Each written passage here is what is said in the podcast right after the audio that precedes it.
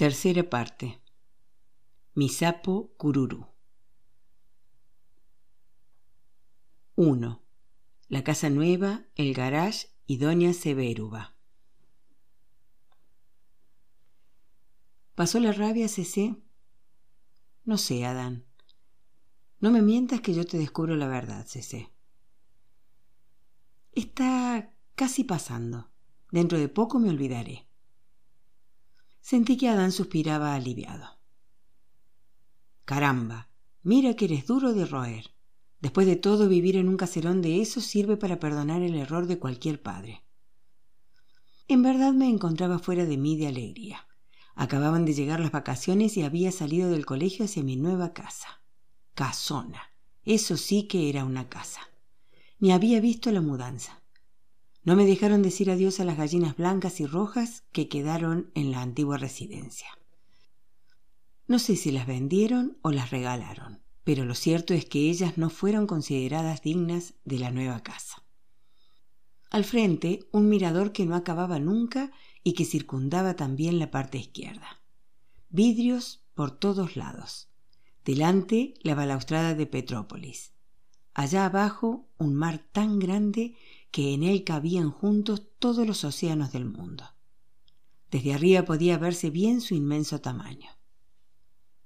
Y por si no bastara todo aquello, había asimismo un gran patio completamente pavimentado, bueno para correr durante la vida entera.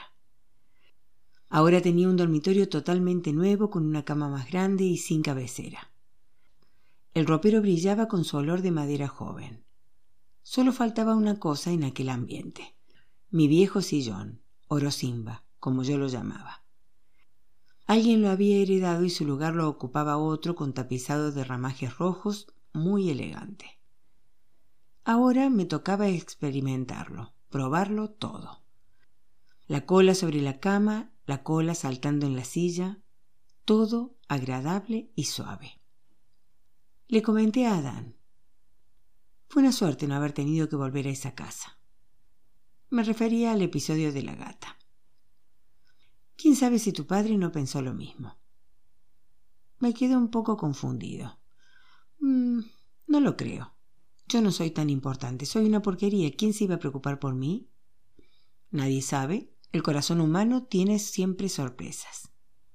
No, Adán, pero lo cierto es que vivir aquí es una maravilla. Y venga a correr para verlo y descubrirlo todo, para acostumbrarme a todo. Lo que más me enloquecía era el lado derecho de la casa donde se destacaba una formidable manguífera llena de ramas tarsánicas e invitadoras. Las ramas estaban tan crecidas que invadían el muro de la casa vecina. Con el tiempo habría que descubrir cómo serían los vecinos. Era muy importante. Entre la casa y la manguífera que tenía el tipo adecuado para llamarse Doña Gustava, existía un enorme galpón. Miraba encantado su techo. Allí podían armar por lo menos dos trapecios. Todo se transformaba en una fiesta, y fiesta aún mayor para el perrito Tulu, que con el tiempo se había curado de su invalidez y podía correr como cualquier otro perro que nunca hubiese sido atropellado. Tulu se pegaba a mis talones como si quisiera recuperar el tiempo perdido durante mi época de interno en el colegio. Dormía acostado ante la puerta de mi cuarto y apenas clareaba el día la arañaba delicadamente. Si no estaba a mi lado, bastaba con silbar para que viniera balanceando la blanca colita. ¿Vamos a ver el garage, Tulu? Corrimos hacia allá, él enredándose entre mis piernas. Qué bárbaro, ¿no? Sirve como para diez automóviles o más. El que vivió antes en esta casa debió de haber sido bastante rico. ¡Qué ventanal! Lo abrí y salté. Me senté con las piernas hacia afuera a fin de analizar el resto del patio limitado por la pared. Tulu ladró con desesperación y se quedó parado intentando alcanzarme con una de sus patitas qué mundo se abría ante mis ojos. Cuántos árboles, cuántos cajús. Y por aquel lado aún había más cocoteros. No sabía para dónde ir primero. Antes necesitaba coordinarlo todo, porque las vacaciones habían comenzado y por lo menos durante tres meses reinaría allí. La arena del fondo era blanca y suave como la de la playa, buena para que uno imaginara por un segundo estar en el Sahara. Pero... ¿En el desierto había árboles de cajú? Me pareció que no. Entonces mi desierto sería distinto. Los tendría.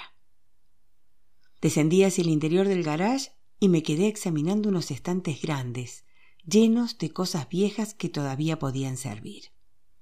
Así como nosotros dejáramos las gallinas, los antiguos propietarios abandonaron todo aquel mundo de cosas.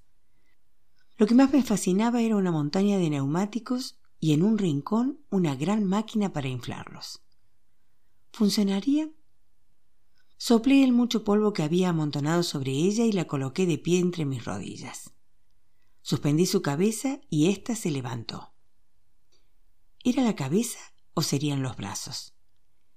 Debía de ser lo segundo. Estaba toda aceitada. Di un empujón para abajo y ella obedeció. Hizo un ruido y sopló la tierra del suelo. Me entusiasmé. Funciona, Tulu.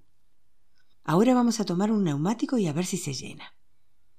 Ajusté el neumático y comencé a levantar los brazos de la máquina para inflarlo. El neumático fue engordando, engordando, hasta quedar duro y casi lleno. ¡Qué ejercicio! Me senté en el suelo para descansar y observar satisfecho la bomba apoyada en la pared. De ahora en adelante, todos los días voy a inflar estos neumáticos viejos. No quiero salir ni los domingos. Me voy a quedar inflando y desinflando todo esto. Voy a hacer tales cosas que ni siquiera Tarzán va a creerlas. Adán me preguntó, ¿Ya encontraste nombre para el garage y la bomba? Mm, vamos a pensar un poco. Son muy importantes como para darles un nombre cualquiera. Al garage no sé, sé, pero si me dejas, puedo bautizar a la bomba. Sentí curiosidad porque Adán nunca me había pedido antes algo semejante. Está bien, te lo permito. Y Adán dijo muy avergonzado. Doña Celeste. Vaya, Adán, qué belleza. Si ella no se llamaba así, desde ahora se llamará de esa manera y ya nadie le va a quitar el nombre de Doña Celeste. Tulu, acostado a mis pies, escuchaba con naturalidad la conversación con mi sapo. Miré prolongadamente el garage. Sabía que tenía que elegir un nombre bien lindo para él. No podía ser uno cualquiera. Él tenía una inmensidad y una elegancia inconfundibles. La cabeza me hizo tum. Y listo, lo descubrí pero antes lo sometería a su consideración. ¿Él no parece una empleadota gorda y simpática? Cierto, Cece. ¿Y no tiene aspecto de quien usa un delantal a cuadros rojos y blancos? Sí. Entonces se va a llamar Doña Maneca. Estupendo. Nos felicitamos uno al otro. ¿Sabes, Adán? Me parece que somos los mayores bautizadores del mundo. A mí también. En las primeras comidas la cosa estaba medio tensa. Yo todavía no hablaba con mi padre, pero nos mirábamos. Adán nerviosamente me secretaba por dentro. Todo está marchando bien, Cecé. Está yendo bien. En eso, él miró la fuente con arroz y me miró. Miré la fuente a mi vez y dirigí una mirada a mi padre. Levanté la fuente, se la extendí y él la tomó. Adán estaba entusiasmado. Todo está yendo bien, Cecé. Sabía que al comienzo la cosa costaría un poco, que aún existían muchas cosas y mucho arroz entre nosotros, pero que acabarían pasando. Y tanto pasó que el primer domingo él golpeó la puerta de mi cuarto y encendió la luz. ¿Quieres ir a la misa del alba? Sí, quiero. Entonces apresúrate que tenemos quince minutos para llegar a la catedral. Volé, bajé y abrí la puerta de Doña Maneca para que saliera el market el automóvil más lindo de Natal. Era de noche, las luces aún estaban encendidas. Él me habló. No necesitas comulgar si no quieres. Lo miré de soslayo. Él miraba al frente como si no lo notara. No puedo porque no me confesé. Está bien. Continuó manejando en silencio. Adán me confesó. ¿Sabes ese que él empieza a gustarme? Finalmente. Ya sé, somos dos tontos. En los primeros momentos la cosa fue medio difícil, pero tenía que aprender. Mira bien, Tulu. No tengas miedo. Arriba del muro el perrito quería intentarlo, pero estaba todo tembloroso, así que traté de calmarlo. No tengas miedo que no te caerás. Esto es más propio del gato, pero con un poco de habilidad también tú caminarás. La roja lengua de Tulu colgaba fuera de su boca y sus ojos se dirigían temerosamente hacia mí. No seas tonto. ¿No ves que debajo solo hay arena blanda? Nadie se golpea si cae. Ven. Me senté en la pared a un metro de distancia. Ven, perrito querido, vamos, vamos. Abrí los brazos para ampararlo. Él gimió bajito y se quedó parado. Ven, con calma. No sirve de nada correr porque así no aprenderás. Uno, dos, uno, dos. Obedeció, pero temblaba tanto que yo estaba preparado para sujetar sus patitas si llegaban a fallarle sobre el muro. Él vino y yo lo recibí con cariño. Eso, así es, Tulu. Eres el perrito más valiente del mundo. Vamos a intentarlo otra vez. Arrastré mi cuerpo sentado, apartándome más de dos metros. Tulu lo observaba todo. Ahora repite lo que hiciste, despacito y con calma. Solo el primer momento lo asustaba, pero le bastaba erguir el cuerpo y el deseo de acercarse a mí lo impulsaba. Vamos a colocarnos más lejos uno de otro. Me alejé más de tres metros. Uno, dos, uno, dos. Esta vez fue mucho más fácil. En menos de dos horas el perrito ya estaba ducho y ni siquiera era necesario que me quedara sentado llamándolo. Caminaba de pie frente a él lentamente.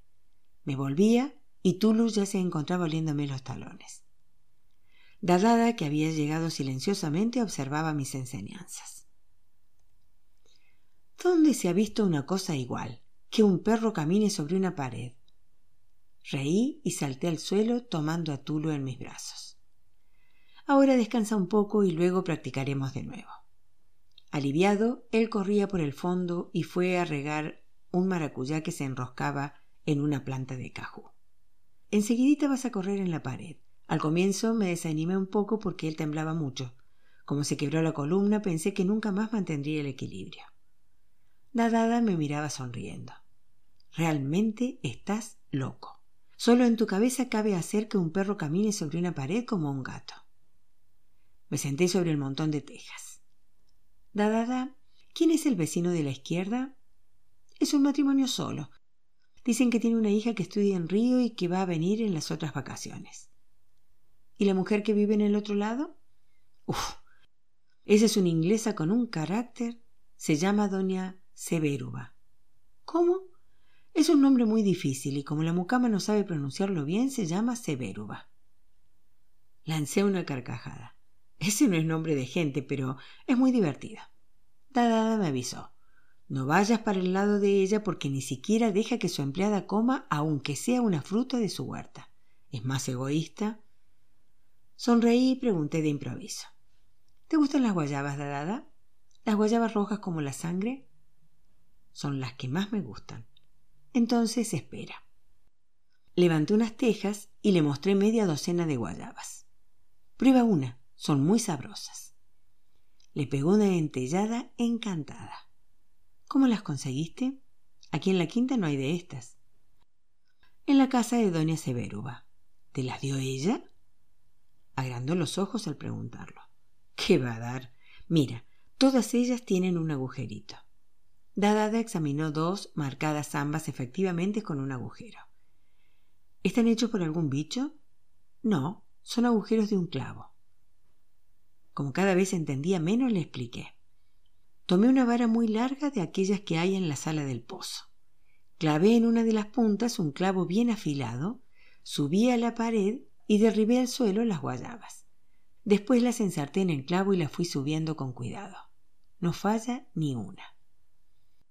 Isaura, con la boca llena, comentaba. No, dije, si tienes una cabecita. Cuando quieras guayaba, lo único que tienes que hacer es pedírmelas, o busca en este escondite, pero ya sabes, es secreto.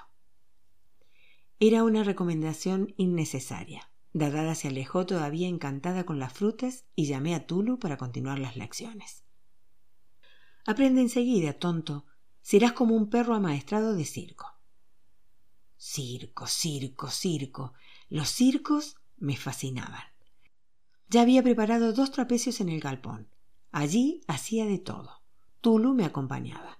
Después de haberse transformado en equilibrista en aquella pared, no sé si no pasaba también por su cabecita la idea de ser trapecista. Subía en una mesa y me arrojaba al aire. Quedaba cabeza abajo, me colgaba de la punta de los pies, quedaba prendido por las rodillas, soltaba el cuerpo y caía plantado de puntillas. La primera vez que ejecuté aquello quedé helado. Miraba los ladrillos limpios abajo y temblaba. Si llegaba a fallar me reventaría la cabeza contra ellos. Pero necesitaba intentarlo.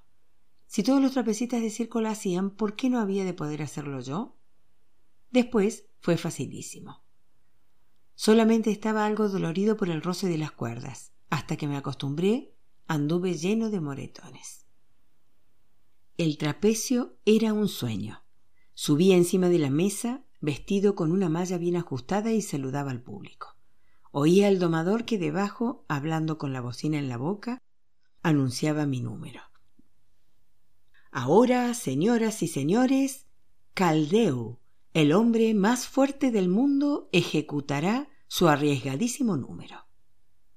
Lanzaba mi cuerpo al espacio y veía aproximarse el techo del circo, a un lado y a otro según el balanceo del trapecio. Los aplausos estallaban. Descendía de hacer mi número y me encontraba de nuevo a Tulu sentadito y observándolo todo. Lamía el sudor de mi rostro y yo lo acariciaba. Qué pena que no puedas hacer esto, Tulu. Pero si es difícil para mí, cuánto más para un perrito que ya tuvo la columna rota por un automóvil. No importa. Cuando estés bien seguro, vamos a caminar por toda la quinta y por todas las paredes. Andar por el suelo es cosa para la gente común, pero no para los artistas. Solamente cuando estaba bien descansado escuchaba las protestas de Adán. Estoy todo revuelto. Oh, qué exageración, Adán. Sí, eso es porque no estás en tu corazón. Cuando haces una de esas evoluciones, el ambiente se pone caliente y denso. Un día vas a matarme sin darte cuenta.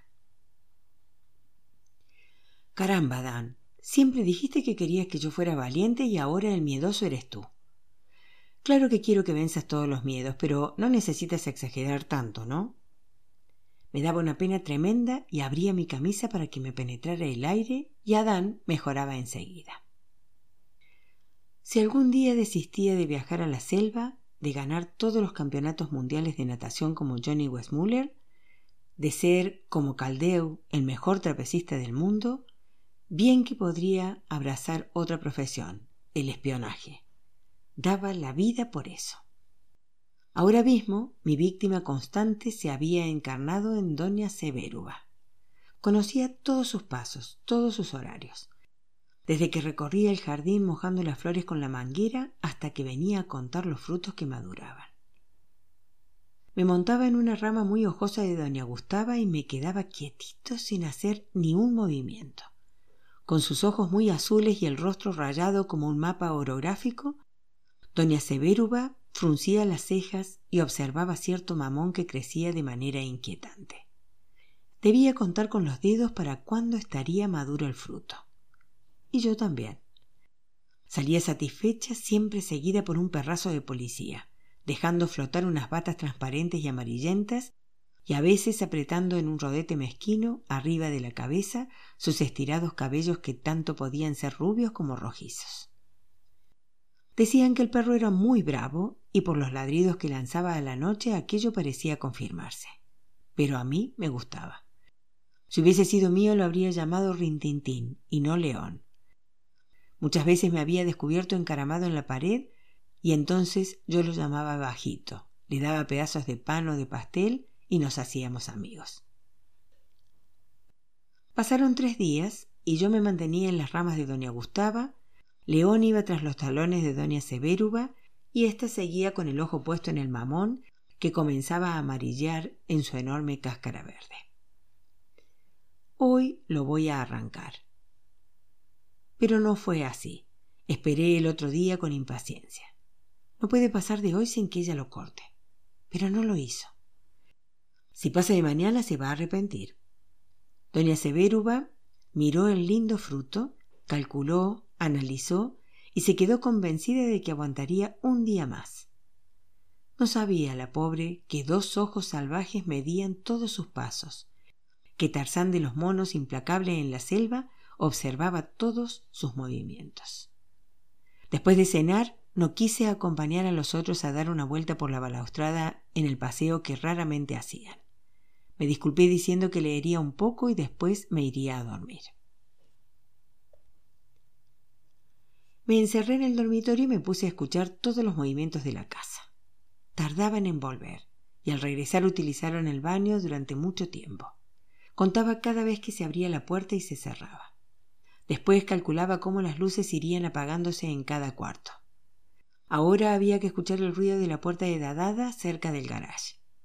¿Cómo demoraba? Seguramente estaría conversando con la mucama de doña Severuba. Dios, mi incursión a la selva no iba a ser posible hasta las once. Me quedé dando vueltas en la cama tan excitado que ni temía dormirme. Hoy no. Urgía actuar porque aquella era la última noche del mamón en su planta, de cualquier forma que fuese. Hasta que todo el mundo se durmió. ¿Me acompañas hoy, Tarzán? No, hoy la tarea es muy difícil y te cedo el lugar. Agradecí y busqué mi taparrabos en el fondo del cajón. Me saqué el cinturón y con este sujeté el hermoso taparrabo blanco y minúsculo que cubría solo un poquito la parte de adelante. La parte trasera se exponía totalmente libre al aire.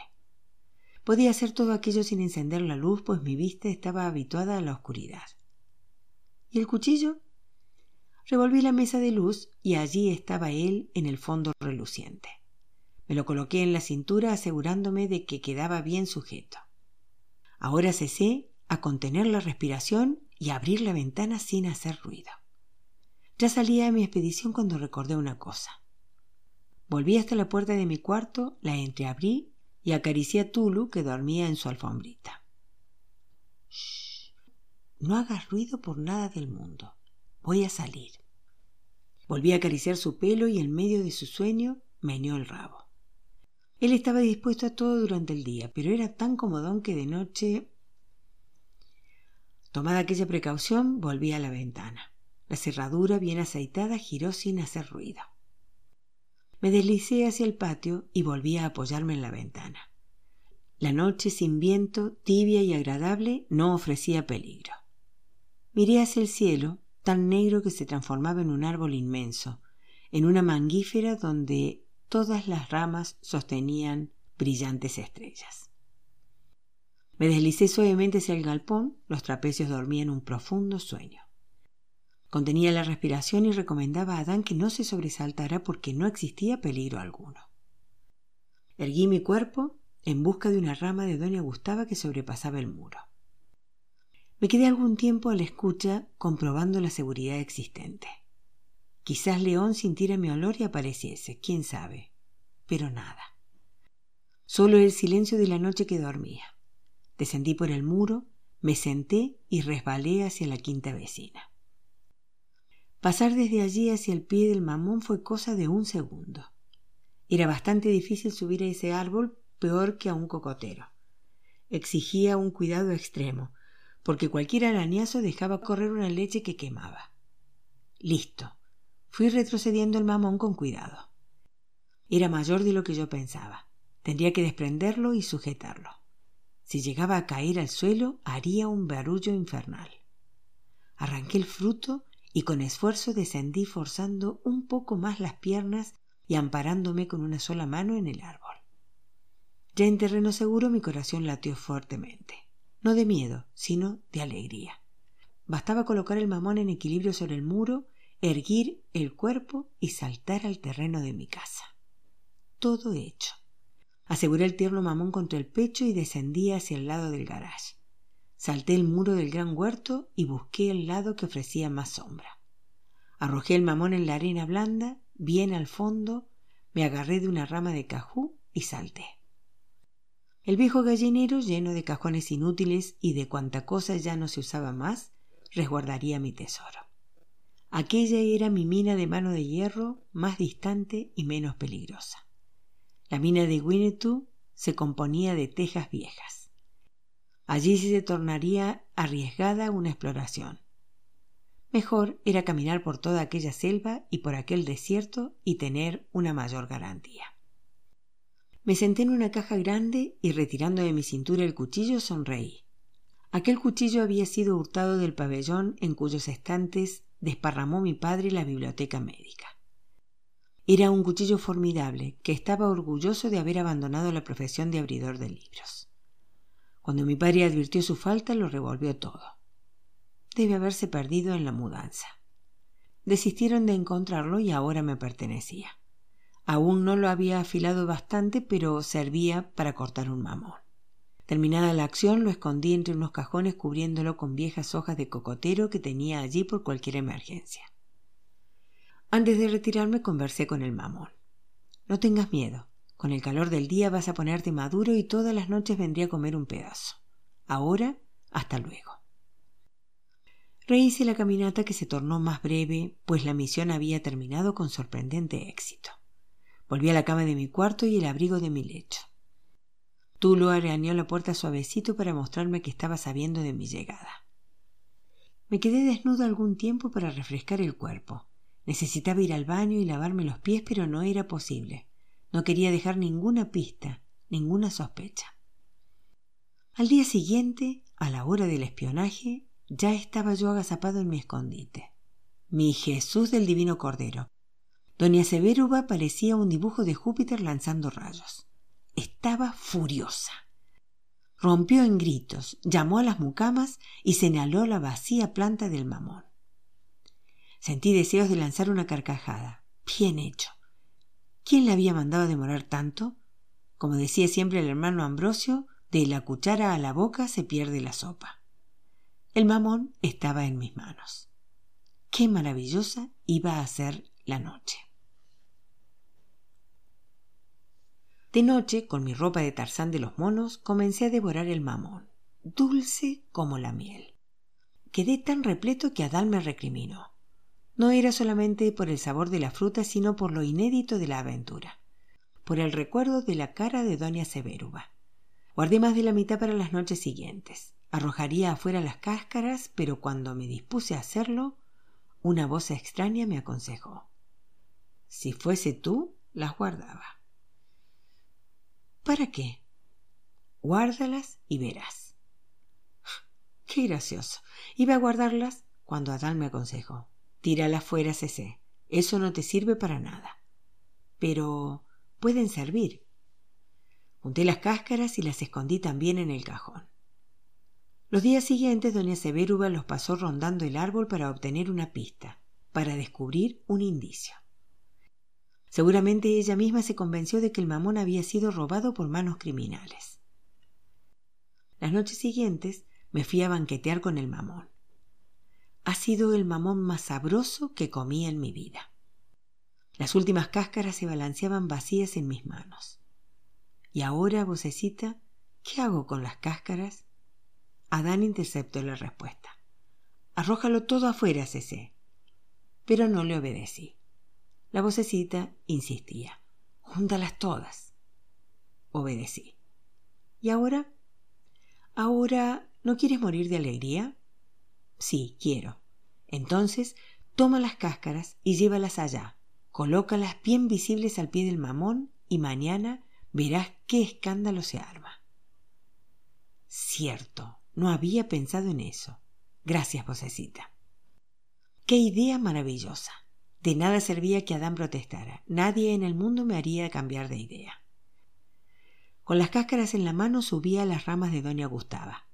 Esa vez la noche tenía un leve vientecito. Me arrojé de la pared y descendí hasta el huerto de la vecina. Me puse de rodillas a organizar una pirámide de cáscaras, todas muy bien dispuestas. Entonces me llevé un susto tan grande que hasta mis cabellos se erizaron. León había sentido mi olor llevado por el viento y venía aproximándose con los pelos del pescuezo de punta. Mi San Francisco de Asís, ayúdame. Nuestra Señora de Lourdes, acude en mi socorro. Prometo rezar tres rosarios y él no ladra. Almas del purgatorio, rezaré por ustedes todo lo que quieran, pero hagan que el perro me reconozca. León se había petrificado como si fuera a dar un salto. Estaba perdido. Bien que Adán me avisó. ¿Por qué aquella maldad? Yo había robado el mamón, ya lo había comido, y entonces aquella vocecita era la tentación del diablo. Mi corazón latía tanto que esa vez no me extrañaba que Adán pudiera sentir náuseas. Mi cuerpo estaba mojado de transpiración, de un sudor frío y pegajoso. Nuestra Señora de Lourdes, por favor, protégeme, San Francisco de Asís. Intentaba erguir mi cuerpo y mis piernas no querían obedecer. Las rodillas castañaban una contra otra. Conseguí apoyarme en la pared. Mis ojos se clavaban en el enorme perro de policía, cuyos pelos comenzaban a bajarse. León, leoncito, oye. Mi voz había salido tan anémica como la de un viejo grillo jubilado. Soy yo, leoncito, yo. ¿No me recuerdas? Mañana te traeré pastel. Ven aquí, leoncito, ven, ven. Él movió la cola al reconocerme. Se fue acercando y me lamió las manos. Acaricié su pelo suavemente porque si cambiaba de idea y me agarraba estallaría el escándalo. El hijo del médico casi desnudo robando mamones ajenos. Me tranquilicé. Mis santos me habían ayudado. Juraba no cometer otro robo como ese. El perrazo también debía de estar entendiendo lo del pastel. Fingí más valor y acaricié su lomo. A él le gustó y movió la cola. Como quien no quiere nada, caminé hacia la parte de la pared desde la que había saltado, y el perro siempre pegado a mis talones. Ahora, León, voy a subir. En cualquier momento te doy lo prometido. Rápidamente trepé el muro. León dio un salto para agarrarme, pero sentí que no me quería atacar sino jugar conmigo. Me senté en la mesa del galpón con el alma hecha pedazos. Parecía un picadillo de carne. Me costó recomponerme. Adán no me decía nada. Debía de haberse llevado un susto mayor que el mío. La muy pícara y malvada doña Severuba seguramente había dejado suelto al perro a propósito. Lo que he comido de mamón todas estas noches lo pagaré rezando rosarios y novenas. No importa. El sábado me voy a confesar con el padre Monte y a pedir que reduzca mi penitencia. Pero, ¿y si él la aumenta en vez de reducirla? Lo dudaba. El padre Monte era tan bonito. Un poco más tranquilo volví a mi ventana y salté al interior del dormitorio. La cerré y nuevamente quedé todo tembloroso. Había un bulto sobre mi cama. Solamente podía ser mi padre. Cuando se encendió la luz del velador vi que Maurice estaba acostado en mi lecho. Él comenzó a reír de mi ropaje, y yo temblaba de pies a cabeza a pesar de mi cuchillo en la cintura. ¿Qué vestimenta es esa, Monty? Las lágrimas descendieron de mis ojos a borbotones. Sudado y sucio me arrojé a sus brazos. Solo, poco a poco, me fui calmando. Eran muchas cosas para un único Tarzán. Dos sustos de semejante tamaño. Cuéntame todo. Pero cambió de idea. Primero ve al baño a lavarte y luego a beber un poco de agua con azúcar y después regresa y cuéntame todo. Obedecí sin hacer ruido, con miedo de despertar a los otros. Después, de un tirón, le conté lo ocurrido. Maurice se reía, balanceando todo el cuerpo. Cuidado, Maurice, puedes despertar a alguien. No hay peligro, pero qué aventura, ¿eh, Monty? Casi no podía dejar de reír, aunque yo no le veía la gracia. Cuando por fin se calmó, me miró bien, analizando mi reacción. ¿Y mañana vas a mirar el resultado de lo de las cáscaras? Dios me libre. Morís pasó su mano por mi cabeza. Mi loquito absoluto. Mi madre comentó a la hora del almuerzo. Esa vecina está loca. ¿Cuál? ¿La de la izquierda o la de la derecha? La de la derecha. La otra parece un cucú. Cada hora saca la cabeza por la ventana. Estoy hablando de esa gringa vieja. Ya hasta estábamos mirándonos con cierta simpatía y cuando hoy fui a saludarle, ¿sabe lo que hizo? Nos miró a todos antes de proseguir. Me sacó la lengua como si estuviera enojada y me volvió la espalda.